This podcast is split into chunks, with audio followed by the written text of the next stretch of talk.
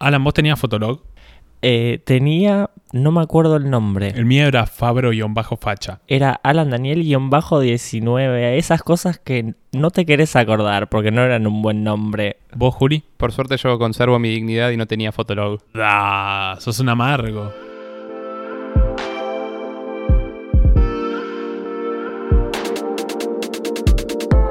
Hola bebés, yo soy Juli Linenberg. Y yo soy Scott Heiferman. Bueno, a ver, ¿el de Fotolog? ¿Cuál? ¿El fundador de Fotolog? El cofundador. ¿Gané? Ganaste. ¿Gané? ¡Uh! No, este día no deja de mejorar, boludo. No puedo creer. Y es que te saqué la ficha porque lo googleaste recién y el off the record fue de Fotolog y no estuviste estratega. Perdí. Por suerte nunca acordamos que apostar, así que solo este fue el por, por el sí, saque. Ya vamos a hablar por el saque. Bueno, Faba, episodio de Lady Brie en la semana, ¿qué onda? Estuvo muy bueno, me gustó mucho. Tuve mucho miedo de quedar como soy aliado, me la chupás. Así que, eh, nada, traté de contenerme. Y como vos también tenías miedo de quedar Sí, así, sí, sí, mucho durante el episodio me mirabas y me hacías hablar. Y yo era como flaco, no me hagas hablar a mí porque quedo yo solo. Te quería quemar. Me quisiste quemar, por suerte no pasó. Faba del caño no fue tan real como, como tuvimos miedo. Faba del caño, del caño fumando, etcétera. Bueno. A mi derecha se encuentra Alan Daniel, Mm, Mejor conocido como Alan Colo en las redes. Alan Colo. Bueno, Alan Colo, veo que tenés puesta una remera. Under the Influence. Me la puse adrede al episodio del día de la fecha. Porque hoy de qué vamos a hablar.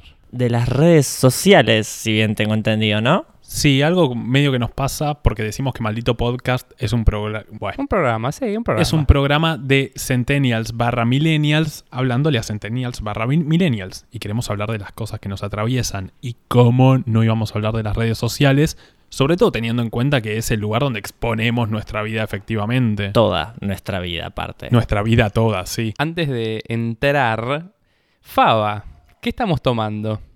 Como Alan no toma alcohol y quería tomar algo medianamente tranquilo, ¿Por qué Alan no toma alcohol? Fue simplemente una decisión después de tomar mucho alcohol. Fue el como, bueno, podemos parar un poquito por un tiempo.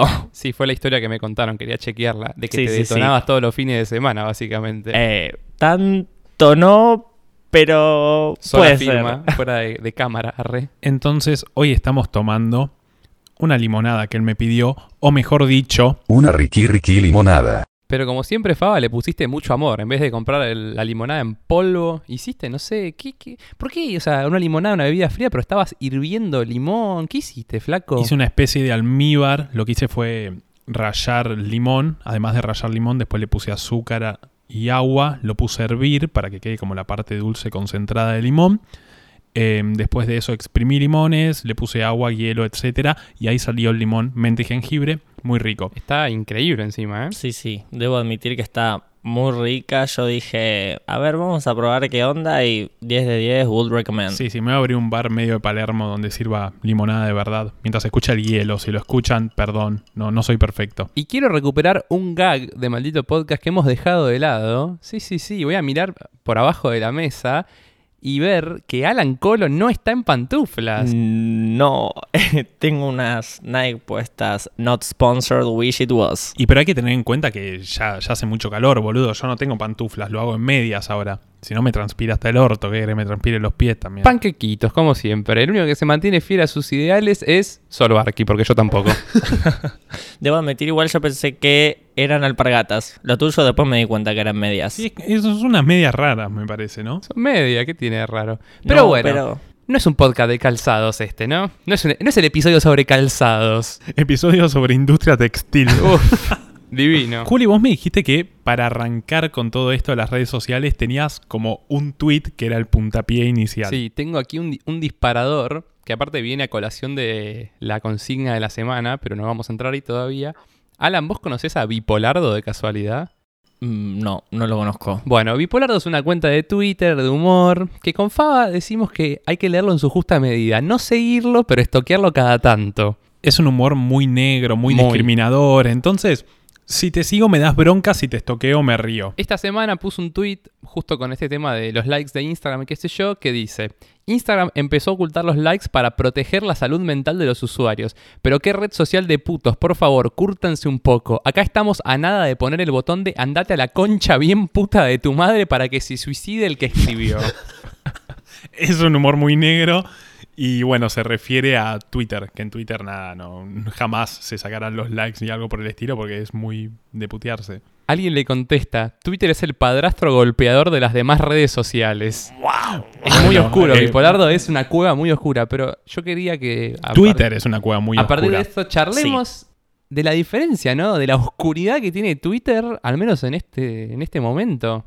Yo creo que Twitter arrancó muy oscuro, después se llenó de como mucha moralina, mucha gente de con eso no se jode. Eh, se empezó a ir esa gente y se empezó a mover hacia otras redes sociales donde ahora la cuestión más progre, no en un sentido peyorativo, sino real, está más en Instagram, mientras que en Twitter se quedó la gente amante del humor negro porque es más de opinión. Y ahora volvió a esa. ¿Para qué usas Twitter, Alan? ¿Tenés Twitter? Sí. Tengo Twitter. eh, actualmente lo uso como un portal de noticias, básicamente de las noticias que me interesan. Em, pero sí, es muy oscuro. Eh, a mí me pasa, por ejemplo, me interesa mucho, eh, no sé, bandas. Sigo una cuenta que se llama Popcrave, que es todo de la industria musical y qué sé yo. Y hay una parte muy oscura de Twitter, por ejemplo, en los fandoms de artistas, inclusive tipo a nivel nacional, véase, no sé, Lali versus Tini versus Jimena. Es terrible la oscuridad que hay en todo ese sector de Twitter. Me recuerda a lo que contó el bofe cuando se le pusieron de culo les fans de Jimena Barón. Claro, es que Twitter es un lugar que está hecho para que vos hables y opines y te pone al mismo nivel de publicación que, que la gente famosa y todo. Entonces, con o sin interacción, está hecha para que opines. No es como Instagram, donde tenés que compartir una foto y a nadie le importa la opinión porque el foco de Instagram es la foto y no el texto que escribas debajo. Yo amo Twitter, es creo que mi red social preferida. Tuve una época, obviamente, de puber de tuitear, tipo, estoy yendo a recargar los cartuchos de la impresora. Ahora ya casi no tuiteo y cuando tuiteo es para putear generalmente o para quejarme, pero amo, tipo, leer todo el tiempo. Desde noticias hasta humor negrísimo.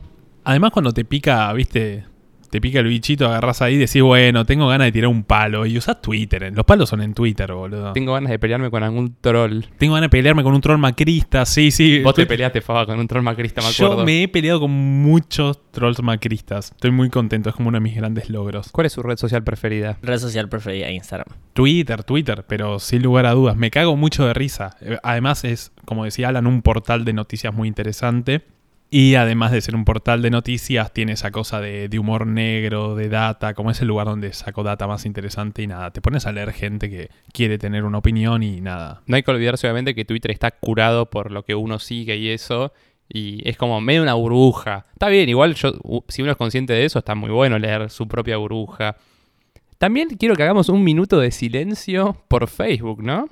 Ojo, yo eh, soy fiel creyente de que Facebook sigue existiendo en una mínima parte también como portal de noticias. Y ni siquiera como tipo fun facts que te interesan. Fun facts y es el rey de la fake news. Porque, También. porque está la gente mayor. Entonces, como está la gente mayor, porque Facebook, vos pensás que está muerto, pero Facebook se compró WhatsApp e Instagram, ningún boludo, se vio venir el declive, y ahora la red social está recontra adaptado a la gente mayor. O sea, mi vieja, boludo, agarra Facebook y lo usa como un dios. Y yo tipo, ¿qué carajo? No, no entiendo cómo subir una foto ahora de ese nivel. Sí, me refería como un minuto de silencio para nuestra generación. Odio igual ponerme en vocero de nuestra generación, pero Sí, y pero de alguna manera no sos vocero, sos un, un integrante. es mi opinión, bro, respetala. Claro, hablas como integrante. Yo lo uso, la verdad, solo para leer los grupos de la facultad. Te iba a decir, para Lo lo único único. que lo uso es para grupos de la facultad. Sí, tipo, no actualizo la foto de perfil de Facebook hace cinco años, creo. Yo creo que la actualicé una vez que era con un banner de Yo defiendo la universidad pública. Lo que a mí me pasa con Facebook es un poco lo que decía Fabri. Es muy loco pensar que es la cuna de la fake news en base a la gente que la usa ahora constantemente esa aplicación, porque nosotros ya no somos, lo usamos para esto, para fun facts, para alguna que otra cosita. Yo igual actualicé mi foto de perfil hace poco, ¿eh? O sea, eso lo actualizo. Apa. ¿Cuántos likes tuviste en tu nueva foto de perfil? Mm, Aprox. menos de 20. Viste que antes seguro. era como actualizo la foto de perfil, pumba, tipo, muchos likes. Yo Sí, creo sí, que si ahora la actualizo va a ser tipo mi vieja, mi tía, mi viejo, quizás mi hermano, Faba, porque tipo, che, Faba, likeame la foto de Facebook, porque boludo, no me la likeó nadie. Eso, usted, ustedes piden likes. Nah. O sea, un No. amigo, yo ponle. No, no, ¿Te acuerdas que había una época en Facebook donde te hablaba un X por, por Messenger de, de Facebook y te decía, likeame la amo, foto? Amo, sí, sí. Pero ponele, si estoy con Juli y subo una fotito, es como perro, subí una foto, likeala. ¿qué Sí, onda? sí, en ese caso sí. No, pero es ley que si estás al lado de un amigo y subiste un post, tiene que ir a likeártelo a tu perfil. O Sí. sea, no existe que no lo haga. Y bueno, con esto de los likes, yo creo que estamos en condiciones de meternos en el tema de Instagram sacando los likes o No. querés esperar. ¿Lo querés esperar? Muy Quería bien. preguntar una cosa más sobre... Me gusta que hablemos en nombre de la generación. ¿Ustedes usan Snapchat? Ya no. En realidad es algo que la parte más snob de Argentina lo quiere integrar porque en Estados Unidos Instagram casi que no se usa tanto porque incluso es, lo ven como medio de viejo. En serio. Y se usa mucho Snapchat, pero sacado. Y las veces que viajé es como, uh, qué ganas de usar Snapchat, qué sé yo. Y vengo acá y no lo usa nadie. Es como listo. Ya está, hay que aceptar que la generación nuestra argentina no usa Snapchat. No lo intentemos más. No funciona. Yo tenía, lo borré y lo volví a bajar hace unos meses y lo cambiaron todo y no entendí una poronga. Tipo, lo dije, ¿qué? Y me duró un minuto. No, igual lo que pasa con Snapchat, lo que me pasó a mí y sé que le pasó a mucha gente porque fue hasta una noticia, es que tuvo una actualización en algún momento del- de la vida y se afeó. O sea, fue cero accesible, cero intuitivo, cero todo. Y hasta los famosos, bueno, en particular Kylie Jenner, eh, dijo, eh, no dijo, tuiteó. Ay, alguien más usa Snapchat, yo ya no lo uso. Literalmente perdieron un billón de dólares. O sea, ¿qué? ¿Qué? Sí, yo iba, iba a contar eso, que lo vi en el episodio de Abstract que me mandó a ver Sol Barky de tarea, que cuentan que tipo bajaron 6 puntos las acciones por el tweet de... ¿Cómo se pronuncia esta señora? Kylie Jenner. Gracias. Algo que hay que aclarar es que Alan es el mejor amigo de Sol, así que Sol, eh, estás al lado mío, te dejo acotar algunas cositas. Ven y vení a hablar un poco. Hola gente, ¿cómo están? Bueno, les salía la youtuber de- del corazón. Y no, en realidad no tengo nada que acotar, pero... Bueno, chao. No, Ah, ¿qué- qué- listo. Sol, sos el claro ejemplo, Ah, bueno. sos el claro ejemplo de Leo oyente que dice, quiero ir a hablar a maldito podcast. Por DM le decimos, ok, ¿de qué querés venir a hablar? Arre, no sé. Ya voy a venir y volveré y seré dos o tres Seré pesos. memes, ese grupo de mierda de WhatsApp al que nos metiste. Antes de que estén los stickers de WhatsApp, eh, estaban los memes y a- siguen estando obviamente, pero se mandaba foto, no sticker. El otro día vi eh, una comparativa que decía We are back y comparaba los memes de Nainga que veíamos nosotros cuando teníamos tipo, no sé, 15, comparándolo con stickers que son re... Esos stickers conocidos, vieron que todos los tenemos en WhatsApp y son idénticos y es como... Es un círculo vicioso del cual no vamos a salir nunca. Y ojalá nos salgamos. Pero nos habían metido en un grupo en el que te decían, no, no podés hablar y lo único que podés hacer es mandar memes. Si alguien ponía jaja, tipo lo sacaban. Entonces yo cuando quería hablar, hacía un screen de un texto que escribí y lo mandaba. Y... Pero estaba todo muy gracioso. Y una vuelta, alguien manda un meme de humor negro. No, no se acepta meme de humor negro, tipo el más gracioso de los memes. Alguien manda algo re boludo, tipo ni siquiera tan ofensivo. Lo sacan del grupo y yo mandé como una foto de alguien riéndose y me echaron solo por reírme de un chiste. Y le dije a Juli, me teme, me metió, los recagué a puteadas a todos. Son toda una manga de forro, ¿por qué no se van a cagar? Grupo de mierda. Y salí. Y dije, me voy y mandé el GIF de, de, de Obama tirando el micrófono, tipo Ah, sí, sí, lo conozco, y- lo conozco. Yo era fan de mirar en ese grupo las fotos de las personas. Había una me- era una bolsa de gatos ese grupo, ¿eh? Tipo, de todo, o sea, desde chicos chiquitos, poner entre comillas, hasta un señor grande vestido de playero de IPF. Eso es un montón igual. O sea, si te lo pones a pensar es súper peligroso. Sí, sí, es border peligroso. Pero bueno, ahora sí estoy preparado, creo, Faba, para entrar al tema de la semana. Eh, el tema de los likes de Instagram, que tomaron la decisión de sacar al menos de manera visible el número de likes que tiene una foto, en donde solo el usuario de la el no sé, el dueño de la publicación puede ver los likes que tiene. Tuvo como mucha cosa a favor, mucha en contra, pero nosotros hicimos una encuesta al respecto Así que Julián, el encargado del centro de cómputos, Sí, hicimos una encuesta para ver si se aclaran las cosas, los de Vélez y Chaca, etcétera. Está bastante peleada, estuvo bastante peleada la encuesta. Yo pensé que iba a haber mayor- más diferencia. Es más, arrancó como mucha gente bancándolo y como que estaba ganando por goleada y ahora como que está muy parejito, ¿no? Sí, el número final del centro de cómputos dice 56% a favor de sacar los likes, 44% en contra. Y quiero saber la opinión de nuestro invitado. Mira, yo también pensé que iba a estar más, más distinto un voto que el otro y está bastante cerca. A mí me es muy borde lo que pasa por los likes, pero es más por el sí que por el no. Eh, me parece que eh, algo que se tiene muy en cuenta a la hora de compararte con otras personas, porque uno lo hace sí o sí, es algo numérico, algo tangible que podés medir y los números son números, hay un número alto y hay el número bajo. Y la realidad es que puede afectar a las personas. O sea, la razón por la cual Instagram está haciendo todo esto, en teoría, es por una cuestión psicológica de la gente. Está en uno, creer o no, los statements de Instagram. Eh, pero me parece que sí afecta. Pensé que dijiste está en una Instagram. Igual sí también, siempre está en una Instagram con el algoritmo ese que tiene que todos tanto queremos. Em, pero yo estoy a favor, porque sí me parece que afecta.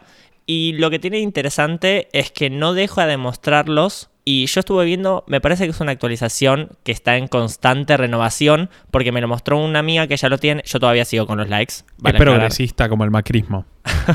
Yo también sigo con los likes. Sí, sí, yo también, pero tengo una amiga que me lo mostró y vos solo veías others o a otros en el resto de los likes y no podías entrar.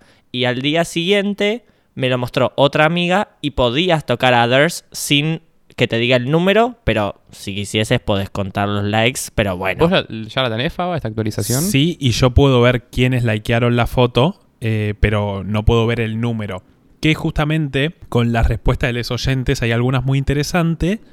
Y hay una de Emilia que nos dice que está bien, así se dejan de joderles novias loques. A lo que yo contesto, no, como que te vas a dar mucho más cuenta de si tu pareja está loco o loca, porque lo que podés hacer es meterte en Others y en Others podés ver cuánta gente likeó. Va a haber gente que va a llegar al nivel de contar cuánta gente es y los celos nunca es por el número de like, es por alguien puntual que te likea la foto.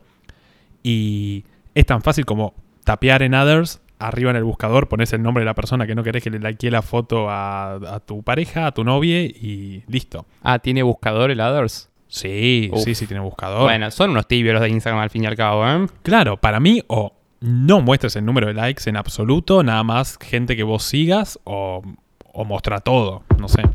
Junto a todas las emisoras que integran la cadena nacional de radio y televisión de todo el país y el servicio internacional RAE, desde el Salón Mujeres Argentinas de Casa de Gobierno, habla para todo el país Solvaki, arre, Seguí. Tipo, interfiero la programación, por favor, lo tenés que hacer. Ya sabes, solo del futuro. Em, no, lo que quería decir es que hay muchas páginas que dicen que en realidad esto más que para mental health y el cuidado de las personas es más para eh, problemáticas como el business y todos los que tienen eh, proyectos y cosas en, en Instagram y se basan más en que los números de los likes no son tan son más hackeables, perdón, que eh, los números de comentarios, porque si te fijas, los comentarios no los van a sacar el, el número de comentarios. Entonces quieren eh, neutralizar un poco eso, con, que tiene que ver con la gente que tiene cuenta business, para eh, no eh, hacer tanto eh, quilombo con, con los clientes y la gente que quiere sponsor sponsorear en Instagram. Eh, eso, arre. Sí, porque es muy loco en realidad. Eh, hola Sol, chau Sol. Eh, em, que nada, uno justamente hubo toda una época en que uno quería hacer farandulita en Instagram y comprabas bots tipo gente a ese nivel y justamente nadie va a entrar a los likes porque sean un número, sea other, sea lo que sea, si son un montón no te vas a poner a revisar, seas alguien que le quiere pagar un influencer o no. Y los comentarios no se pueden fakear porque si viene un bot a comentarte, seguinos para las mejores fotos de perros del país, es como, ok, esto es falso. Porque cuántas veces hemos entrado a un perfil, vemos que tiene 15k y de repente tiene 10 likes en una foto. Es como, mmm, rari. Sí, sí, mucho bot macrista y ruso ahí dando vueltas en, en muchos usuarios. Y esa es una buena opción de, de decir, bueno, Instagram se puso del lado de la gente, Aunque también acá Rodri Girueto, que le mandamos un beso y queremos que venga a hacer un episodio, nos dice, bajo toda la careta y discurso que dan, lo hacen para forzar a las empresas a usar sus anuncios, que de alguna manera es, puede llegar a ser un poco cierto, pero no lo sé. Y es que las redes sociales, sobre todo Instagram en este momento, ya son una empresa. O sea, es real la cantidad de data que se maneja, la cantidad de información y un poco lo que decías antes con Facebook, las fake news, o sea, todo, literalmente todo está conectado en, en, la sociedad en la que vivimos ahora porque vivimos atravesados por las redes sociales. Hay un documental en Netflix que se llama The Great Hack que habla justamente de cómo Trump ganó las elecciones de Estados Unidos por fakes, fake news de Hillary en Facebook y cómo tipo los datos usaban. Es, te vuela el cerebro y es una tramoya terrible. Claro, y por eso es que ni siquiera es que es solo una empresa Instagram. Ya pensá que maneja más información que la CIDE, básicamente. O sea, Instagram tiene una. una cuando se nos ponemos a hablar de Big Data, la información que maneja, saben quién sos, por dónde te moves, tu género, tu edad, con qué gente te relacionas, qué gente te gusta, qué cosas te gustan, qué cosas te interesan. Eh, da miedo, da miedo que ahora nos pongamos a hablar de, de sillones y me van a aparecer publicidades de sillones. Eh, nada, Anoto- Perdón por, por las, publi- las publicaciones de sillones que les van a aparecer. Sillones, sillones, sillones, sillones, Faba, queremos sillones, Eh, sillones. para, igual yo necesito un sillón. o Nosotros un necesitamos retapizado. un sillón también, sillón, sillón. Sí, sí, sí. Eh, el documental que decís, Alan, me lo recomendó mi vieja y ahora me lo recomendás vos, así que lo, lo anoto, lo anoto. Y justamente lo que decías de que todo pasa por las redes, hay un comentario que mandó Mika Manganaro sobre la quita de likes y dice, uno se rompió el orto para conseguirlos al reverendo pedo. Qué egocéntrica, mamita. Ojo, pero también pasa que, que te pega en el ego que no tengas más likes, porque yo inclusive que no soy influencer, ojalá Dios quiera que la pegue con algo viral, lo que sea. Em, cuando tengo más likes de lo usual, es como una pequeña caricia al alma. Y justamente si hay gente que se rompió el orto, porque mal que mal, todos pensamos en la foto que estamos subiendo, la historia que estamos subiendo, que es otra parte de las redes sociales. El hecho de que mostrar lo que decía un poco Juli antes con Twitter, que uno elige lo que ver, uno también elige lo que mostrar. Sea hablado en Twitter, en Snapchat con las fotos, con los snaps, Instagram, Facebook, lo que sea. Todo es bajo motus propio y con un filtro tremendo. En base a esto que decís, Alan, hay un comentario de Nikki Lubeche, cuatro box de comment, pero lo voy a leer rápidamente. No me cabe la existencia de Insta en sí ni de las redes sociales en el marco que promueven ideales falsos y desinformaciones y que a partir de ahí provoca que una cantidad de likes signifique si soy lindo, famoso, si importa en fin. Igual quedó mucho por decir sobre las redes sociales. Jeje, les amo. Eh, nosotros también te amamos, gracias por amarnos. Este comentario lo hiciste por Instagram, que odias Instagram. Igual te amo. Eh, eh, escuchanos, suscríbete. Pero est- estuvo, va, no sé si sigue estando esa cosa de a más likes, mejor me siento, más lindo soy, más famoso soy. Y es una cuestión de validación. O sea, uno lo que busca es validación y cuanto a lo que decíamos antes, que al ser una empresa, Te interrumpo porque justo hay un comentario de Juli Soro que dice: Quiero validación y validación en mayúscula. Es que sí, chicos, o sea, es lo que todos buscamos cuando subimos una historia. O sea, esperamos que nos reaccione por lo menos alguien. O sea, quizás el que no quiere ser influencer no busca la validación de todo un público, pero sí de ese chongue que quiero que me responda la historia. Lo bueno es que en ese caso siempre tengo a mi madre que ve las stories 12 horas después y me las reacciona todas con caras con corazones. Ew. Cara con corazón, pum, pum, pum. Y me hace sentir muy bien. Eso es compromiso con la tarea. Acá nuestro fiel amigo Titi dice, evolución, rompe completamente con la teoría hegemónica de que más likes igual más lindo o mejor. Estamos tan todos más o menos por el mismo lado, ¿eh? Sí, acá hay uno de Pepocha, te amo Pepocha, dice, así la gente deja de romper la pija con quien tiene pocos likes en las fotos. Y está bueno ese comentario porque eh, este pibe es, como es muy pibe, es un adolescente y eh, si bien nuestra generación tuvo el tema de los likes en Facebook y quien era medio pete con, con el tema de los likes, eh, ahora en Instagram también se traslada un poco. Entonces tenés muchos likes, tenés pocos likes.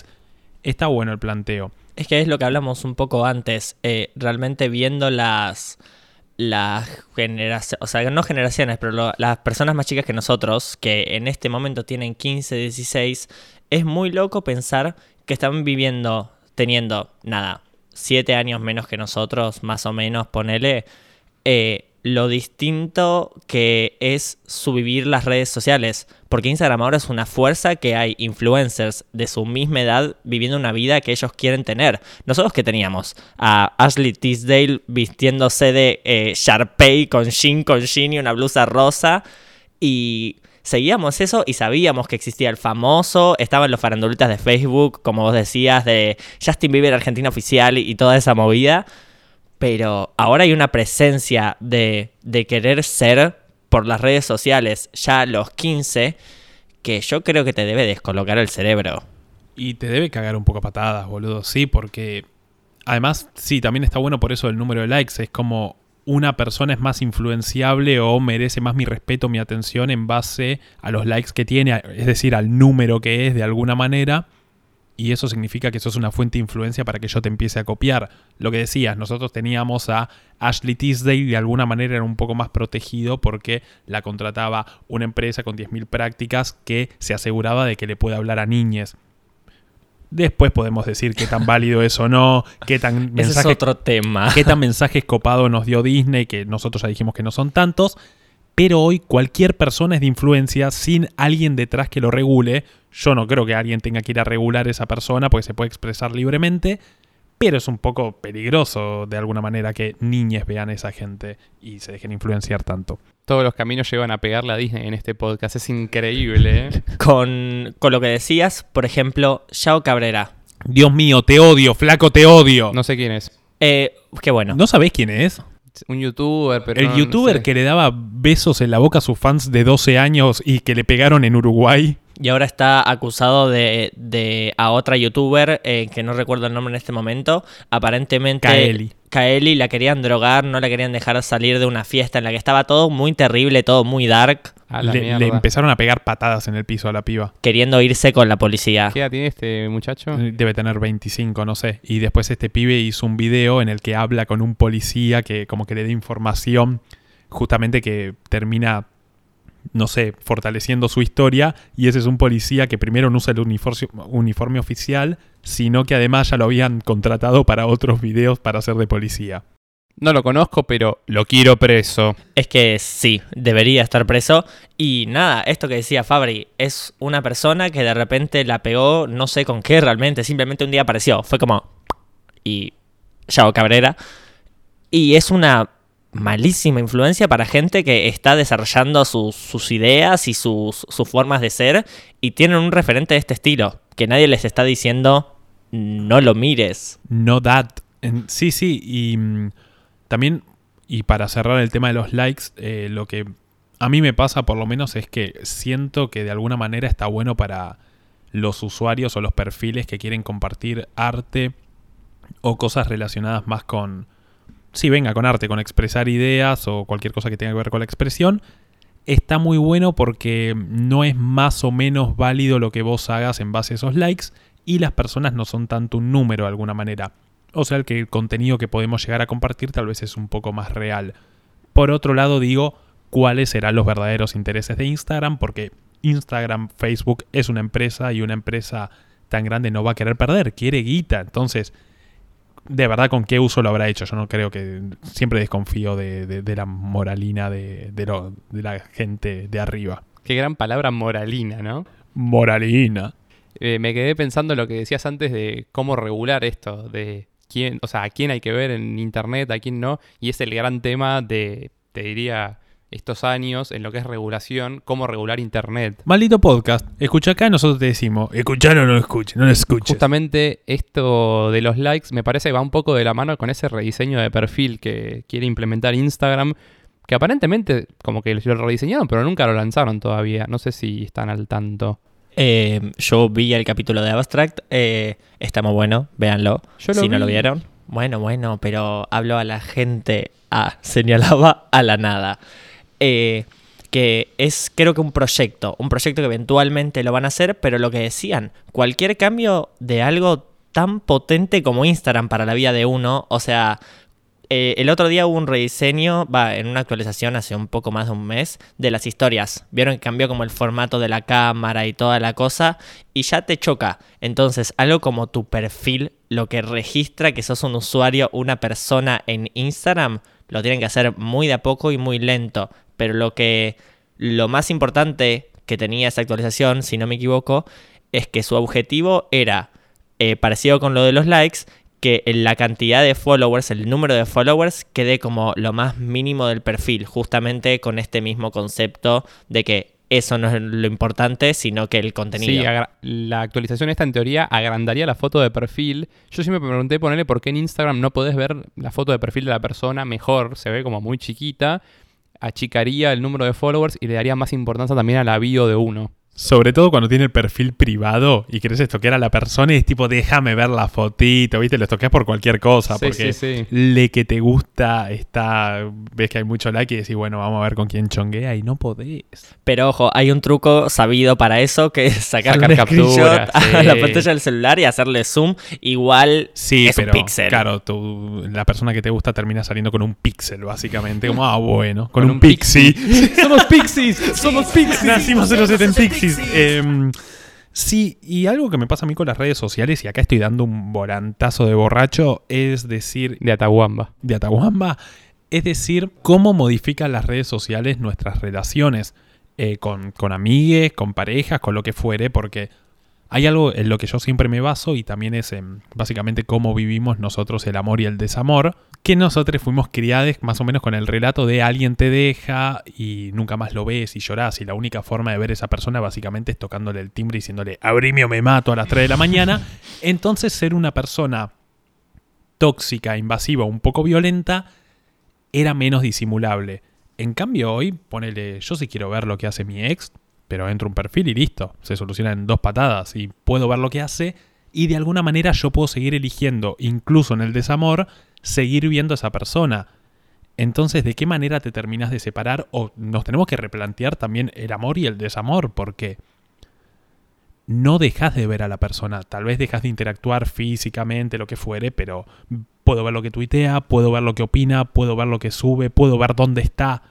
Es un poco turbina. Es eh, bastante turbio, es esto que hablábamos del tema de cuánta información hay en las redes sociales y ya no es solo para con las empresas que te quieren dar su publicidad, sino que esto que decís, con alguien que quizás vos no querés ver nunca más o que es una persona que te resulta no grata y de repente esa persona, si vos no tenés las cosas en privado, tiene acceso full a tu información. Y, y además el cuidado que tenés que tener, porque te, me puedo hacer un perfil trucho, aunque tengas perfil privado y te veo todo. Tranquilamente. Tranquilamente, y existe, y a, a mí me lo han hecho, y a todos seguramente, y alguna vez usamos un perfil trucho para estoquear a alguien, o sea... El otro día vi un gran tweet de un chabón que decía bloqueé a mi ex y Ricky Martin me empezó a ver las stories, tipo un perfil trucho de Ricky Martin.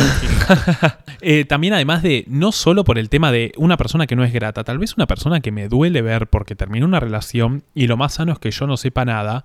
Entonces una noche que estoy, poner que esté triste en mi cama, llorando, Viendo arre- Merlí. viendo Merlí. Yo cuando veo Merlí es porque estoy del orto. Si pongo Same. un capítulo de Merlí tipo Oh Rewatch, estoy del orto.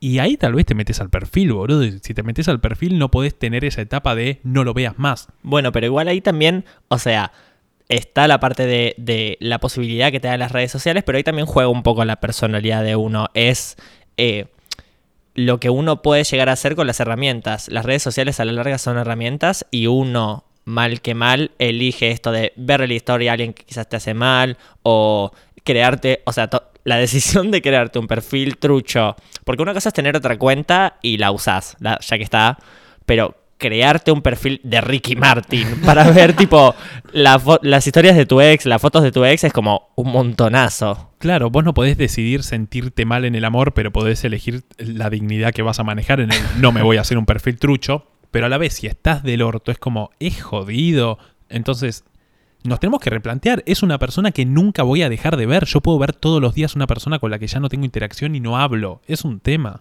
¿Qué herramienta el Instagram de maldito podcast, no? Para estoquear gente ahora. ¿Sabés que nunca lo hice? Yo tampoco, todavía? pero ahora que lo pensé, lo tiró Pero Alan igual- y dijo, cuando tenés otra cuenta, dije, "Uh, ahora tengo maldito podcast. Ojo, es bastante evidente, porque son dos. Puede ser. Ah. No, somos tres, es Sol. Fue Sol. Ah, ya te metieron en la bolsa, ya Sí. está. Hola, ex, si te estoquearon fue Sol, Fue no Sol. yo. Deja de, Sol, deja de estoquear. Y con todo, también pensalo con, con la amistad. Eh, entonces, qué sé yo, tenés un amigo, lo que fuere, y es como... e- Es otro tipo de interacción, hablas todos los días, ves lo que hace. Eh, hablando de amigos, me, me sacaste algo que es muy interesante en el cerebro. ¿Qué onda mejores amigos? en Instagram. No tengo. yo. Yo no tengo. ¿No tienen? ¿Ninguno de los dos? No, porque siento que lo que comparto y es algo que se lo quiero mostrar a, qué sé yo, a todos los que me siguen. Como que todavía no tuve esa cosa de querer mostrar algo tan puntual para que lo vea cierta gente. ¿Tu porque pija?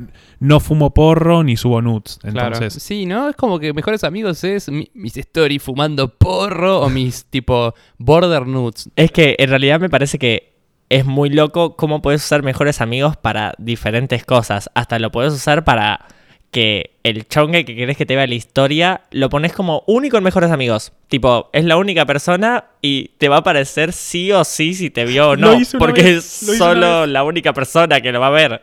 una vez lo hice como que no quería que se sepa mucho de mí, de mi vida, qué sé yo, como que estaba, tipo, no quería que la gente sepa en qué andaba. Que fumabas porro. No, no, no, no, no. Entonces como que subí una story en un bar, pero... Fumando y, porro. y no estaba en el bar, estaba en mi cama, pero era una foto vieja y puse solo a una persona para que me lo conteste y no me lo contestó. No funcionó. No Podía funcionó. fallar. Después otra cosa que pasa, yo siento que más de la mitad de los stories que subimos están hechos para que lo vea una única persona. Mm, Para mí, muchos, sí, como iba a decir, todos los stories tienen un destinatario. Sí, yo, yo no creo subir uno para para que mis amigues vean en cuál estoy, nada, para que cierto grupo de personas en particular sepan en cuál ando y estoy acá haciéndome el pija en un bar o estoy acá haciéndome pija en un bar. Bueno, eh, es como para que gente vea en cuál ando. No, sí, pero no sé si es para que vea gente. O sea, siempre es para que lo vea gente, porque es el concepto de la story. Pero a veces es simplemente el hecho de. Eh, vamos a ponernos profundos acá, ¿eh? Pero validar tu existencia. O sea, subir Apa. una story, ese fue profundísimo. Pero subir una story es dar noticia a quien sea.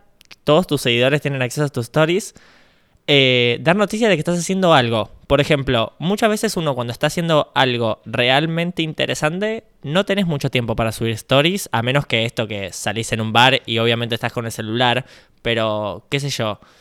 Eh, me parece que esto se deschaba cuando estás aburrido y subís una historia, haciendo nada. Estoy haciendo nada, pero subí una historia, o sea, sigo estando presente en la vida, aunque esté en mi cama mirando el techo. Claro, me, me hiciste acordar a algo. Ay, siempre cito a Dolina, es que amo a Dolina. Peronista y bostero como toda persona de bien.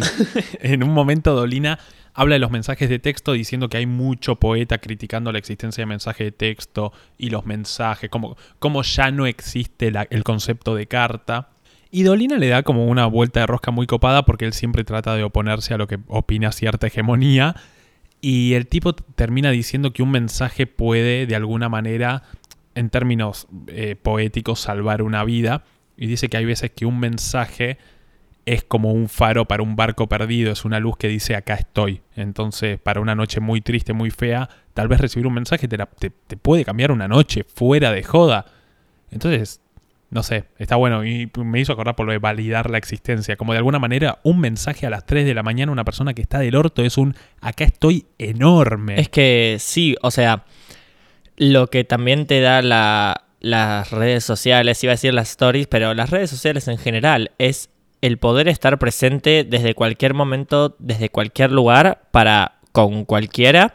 Y justamente esto que decíamos, eh, una story, un tweet, un post en Instagram, que es más raro porque uno es más selectivo a la hora de postear.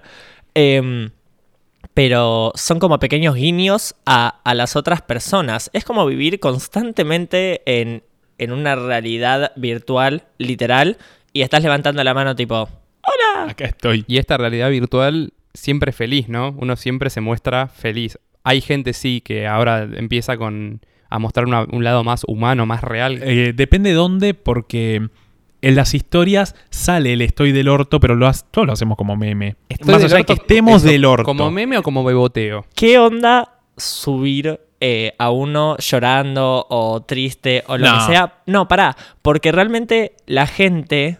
La opinión directa cuando alguien sube que está mal es, ah, este está recareteando, este lo quiere subir para tener fama. Y ¿Cómo puede ser que en una red social que en teoría mostramos todo lo que nos pasa a la hora de mostrar una realidad negativa o que uno está mal o lo que sea, ya se lo, se lo adjudica a ser un eh, llamador de atención? Yo creo que todos somos llamadores de atención, eh, pero puedo hablar particularmente con lo que me pasa a mí en el llanto. Yo soy una persona que tiene eh, terapia time, eh, therapy time. Hablo muy de mm, por mí y qué sé yo, yo soy una persona que tiene el llanto recontra reprimido. Yo como que no lloraba hace más de un año y medio, ¿me entendés? Entonces es algo que me cuesta mucho, más allá de que todos careteamos, el llanto me, me- me cuesta mostrarlo y es un momento muy personal donde digo, che, la cosa se puso, se puso turbia, se, se puso en serio, necesito solucionarlo. Cuando estoy bien no hay nada que solucionar, entonces lo comparto y lo difamo porque no me siento vulnerable. Cuando estoy mal, si le muestro a 2.000 followers que estoy del orto, es como, uy, mira, me estoy vulnerabilizando a 3.000 personas, 2.000 personas, y es como, uff, un poco turbina. Pero si llorás todo el día y para vos es algo completamente normal llorar, mandate story llorando, que está perfecto. Claro, eso, como que decís como que la gente que sube story llorando lo tiene más naturalizado. Puede ser, o tal vez quiere llamar la atención, y está bien porque cuando subo una historia en un bar o cagándome de risa, también estoy llamando la atención. Mira cómo me río, mira cómo lloro. Yo no, yo jamás mostraría cómo lloro porque me, me da vergüenza incluso conmigo mismo llorar. Pero bueno, ¿Puedo contar, por favor, cómo llegaste el otro día a mi casa, a esa El situación? otro día no lloraba hace un año y medio y mi cuerpo no tuvo mejor idea que ponerse a llorar llegando a lo de Julián. Llega a mi casa, entra, nos sentamos a comer, me mira a los ojos y me dice, ¿no me ves los ojos? Y le digo, ¿qué, fumaste porro? Para Julián es más normal que yo fume porro a que llore, o sea, a ese nivel. Y me dice, no, lloré. Ah, uh. ¡Qué mal! Julián tramita la angustia para el orto de la otra persona, lo menos, re- viste, cero recíproco, Soy el meme de qué paja, bro. O con la escoba. Ay, ya va a pasar. sí, sí. Es ese, boludo. Voy a tirarme un, un manotazo de ahogado y creer que querías hablar sobre el ocio y las redes sociales. No, pero puedo entrar ahí tranquilamente. No es- entres ahí. Aquí estoy, ya entré, tarde. Faltó que me digas que no entre. El ocio se recontra transformó de alguna manera. Y antes lo que un momento de ocio era salir a la calle, salir con amigos, leer un libro o mirar el techo. eh, hoy es estar en redes. Entonces como que ese momento de reflexión está un poco pacado por las redes sociales. Y yo digo, ¿cuánto usamos las redes cuando estamos al pedo tirado en la cama? Porque tal vez nos tiramos y nos ponemos a leer un libro y nos parece un montón leer por media hora, pero de golpe estamos una hora con el celular abriendo y cerrando cosas y actualizando cosas que no, no, no tienen resultado. Bueno, pero es muy loco cuando te pones a pensar eso, porque por ejemplo, lo que es eh, eh, iOS, todos los que tienen iPhone, y creo que Android también lo hace, Y los que tienen Android no importa. un poco selectiva la cuestión, eh, que tenés la opción de poder ver cuánto tiempo gastaste en cada aplicación, y es muy loco por esto de que decís, uno ve media hora como nada y de repente ves que estuviste dos horas en Twitter y es un montón de tiempo desperdiciado. Igual también el tema con esto del tiempo en pantalla es que hay gente que labura con las redes, con Instagram y no sé, por ahí gente que labura con WhatsApp dice, estuviste cuatro horas en el día en WhatsApp. Bueno, por ahí estuviste dos horas tipo en un chat laboral.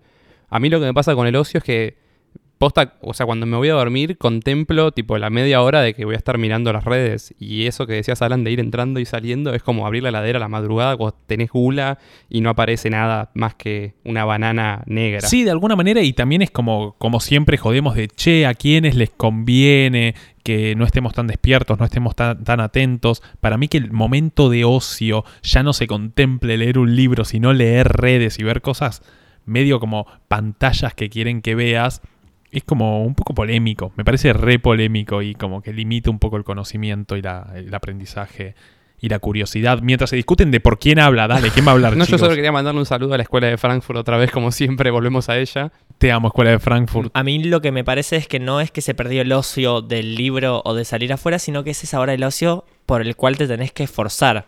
Porque el celular lo que tiene, y esto es algo que también mencionan en el capítulo de Abstract, em, lo que se generó con las aplicaciones, con scroll infinito, eso lo que hace es que tenés una fuente insaciable e imparable de noticias, post, eh, fotos, tweets, lo que se te cante, el upite, eh, y nunca para. Entonces eso es el fácil acceso de cómo entretener tu cerebro cuando no querés pensar. Me encanta que en el episodio de Abstract entrevistan al chabón que inventó el scroll infinito y es tipo, sos un hijo de puta y lo sabés. Y el chabón está sentadito ahí en un café de San Francisco, o sea, demasiado cliché. No, ¿Dónde va a estar? No, sí, bueno, yo inventé el scroll infinito para que la gente no salga nunca de mis aplicaciones, básicamente. Y sí, excelente. Que igual desde un lado de diseño es una joyita, pero... Es arte lo que hizo el tipo, boludo. Acá nuestra productora y madre del podcast, Bol Sarki, me recuerda el episodio de Black Mirror de la primera temporada, el que no nos gusta tanto Faba, de la bici 50 Million El, Merits. se- el segundo episodio. el segundo de la primera temporada. Ah, pensé que dijiste el primero. Sí.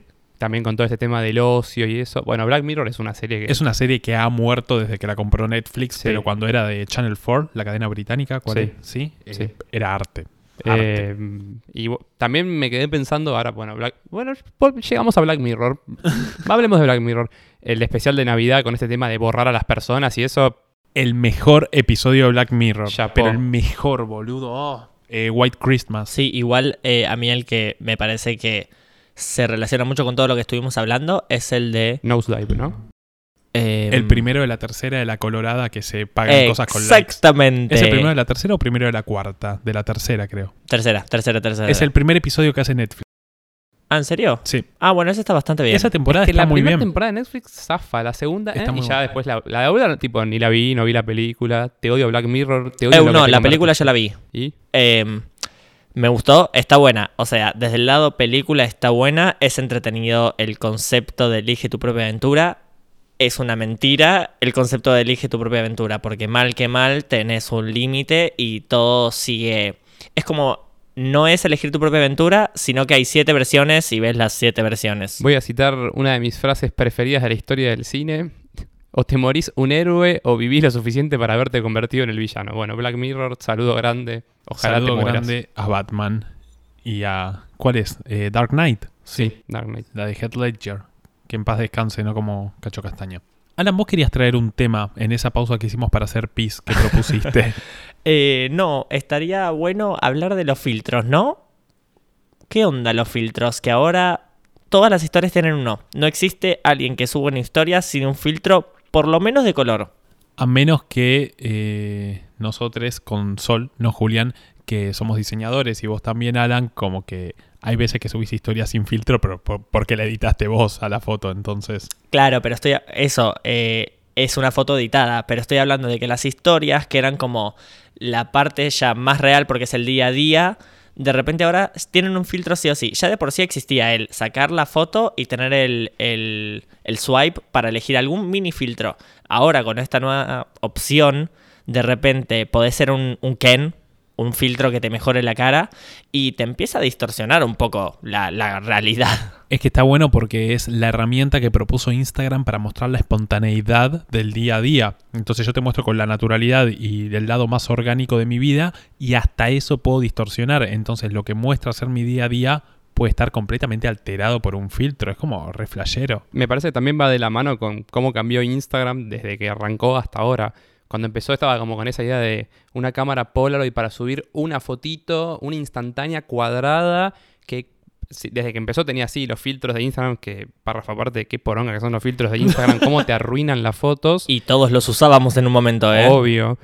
Y ahora ya, o sea, me parece que uno de los cambios grandes fue poder subir, creo que hasta 10 fotos son ahora. En el... Sí. Bueno, ya abandonó el concepto ese de, de ser una instantánea. Ahora me dice Faba, me, mar- me remarca Faba, puede ser apaisada la foto. Eh, puede ser apaisada la foto, pero creo que tengo el nombre del episodio que poronga los filtros de Instagram. eh, sacando eso. Sí, ponerle eso de distorsionar. eh, yo hace unos días me fui a pasar un fin de semana largo a Pinamar, tipo tranca, la playa de Pinamar, bonita, nada del otro mundo, costa argentina. No es paradisíaca, pero está bien. Y de la nada me puse a filmar con un filtro de Instagram que es excelente. Después les paso porque yo lo estoy bardeando, pero tengo filtros. Estaba en el Caribe, boludo.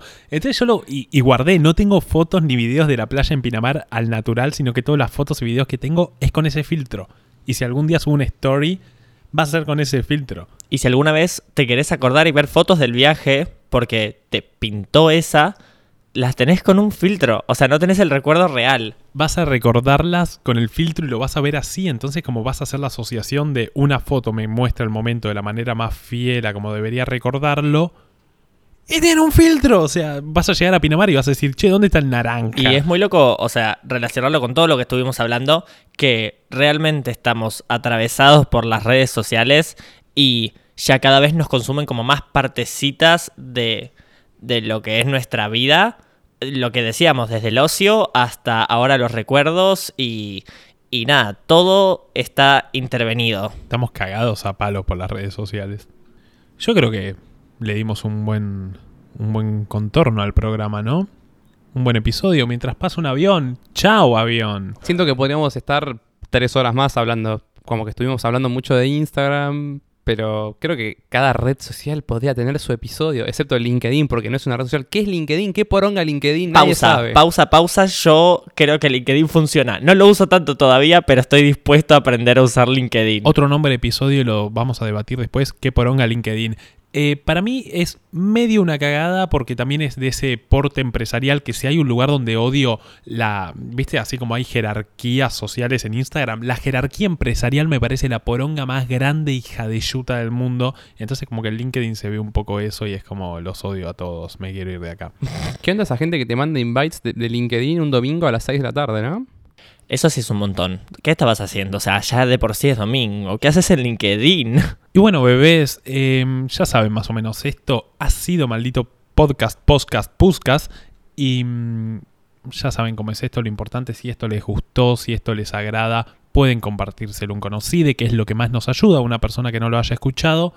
Y síganos en Instagram, arroba maldito podcast. Síganos en Spotify, manga de pajeres, porque es la red social. red social. Un buen planteo. Spotify es una red social y nos podés seguir, así que Me gustaría revivir a Puskas, el jugador de fútbol húngaro, creo que era, y traerlo a nuestro Puskas. Y decir, episodio de maldito podcast con Puskas. Increíble. Entonces, Alan, una pequeña evolución. ¿Te gustó, no te gustó? ¿Volverías, no volverías? ¿Nos odias? Eh, los odio. No, mentira, chicos. Me re gustó. La pasé muy bien. Muchas gracias por invitarme. eh, aunque no sea un influencer. Eh, pero sí, la pasé muy bien. Espero venir para. Aún. Dios quiera, Dios te oiga. Eh, espero volver para el episodio de Twitter, de Snapchat y de LinkedIn. Yo voy a venir habiendo registrado men esa palabra en LinkedIn y con toda la data, chicos. Es una red social muy útil. Así que bueno, Fabo, esto es maldito Puskas, realmente corta porque me tengo que ir a jugar al fútbol. Ojalá fuera en avión, así llegaría rápido, pero tengo que ir en auto. Pero si querés nos subimos al avión igual en nuestra mente. Subámonos al avión mental porque es más inestable nuestra mente que un avión. Así que nos despedimos para siempre. Ojalá nos veamos una semana y si no volvemos es porque el avión ha caído como nuestro nuestra psiquis. Chao, bebés. Maldito podcast.